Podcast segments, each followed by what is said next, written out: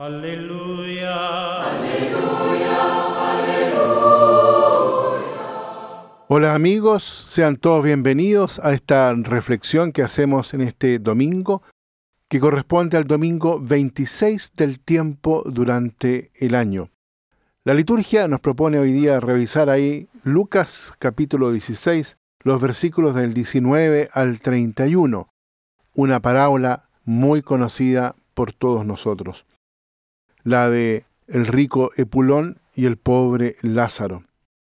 Sin embargo, voy a decir un par de palabras primero en relación a la primera lectura de hoy de ahí del profeta Amós. Son duras las palabras del profeta Amós, pero nos advierte de un peligro que todos corremos.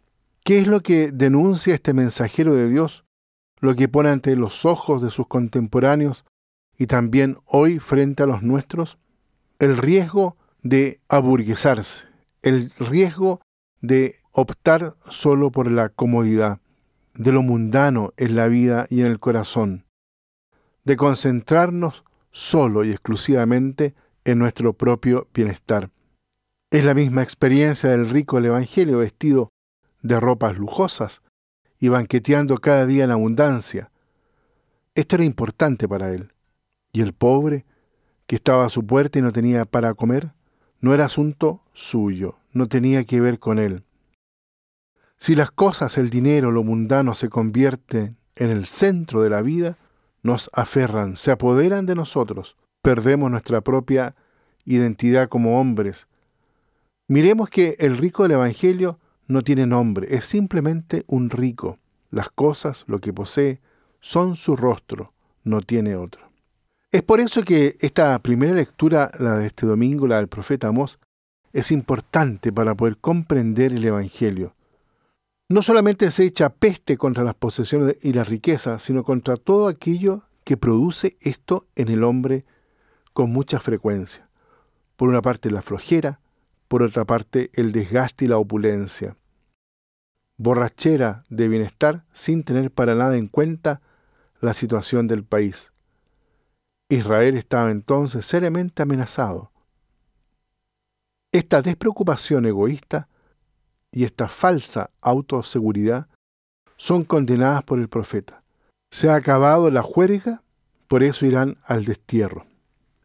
Por otra parte, el Evangelio subraya ante todo la enorme fosa que se abre entre la opulencia de la vida del rico y la miseria del pobre, que está echado en el portal, con lo que ve lo que ocurre dentro de la casa del Epulón, sin que nadie se preocupe de sus llagas, excepto los perros sucios y vagabundos, que se acercan a lamérselas.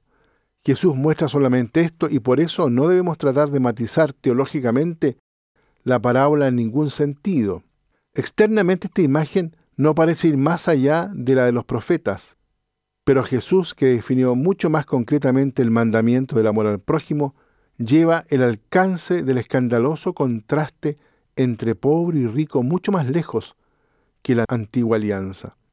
En el más allá, esa fosa se convierte en un abismo definitivo, en un abismo inmenso que nadie puede cruzar, entre el consuelo en el seno de Abraham y los tormentos provocados por los sufrimientos en la lejanía de Dios.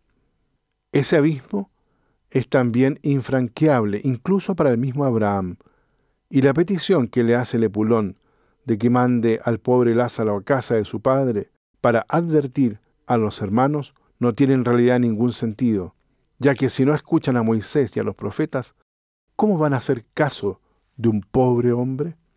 Esta sencilla parábola no es más que una concreción de unas palabras de Jesús que quizás nos resultan difíciles de comprender, entender, muchas veces asimilar. Felices los pobres, y ay de vosotros los ricos, como lo expresa el mismo Lucas en las bienaventuranzas. Por otra parte, la segunda lectura ensancha de nuevo la perspectiva. Hay dos actitudes radicalmente opuestas. Ahora se trata de adoptar la única correcta, la que salva. Timoteo, el discípulo de Pablo, ha tomado ya su decisión y esto públicamente, ante muchos testigos.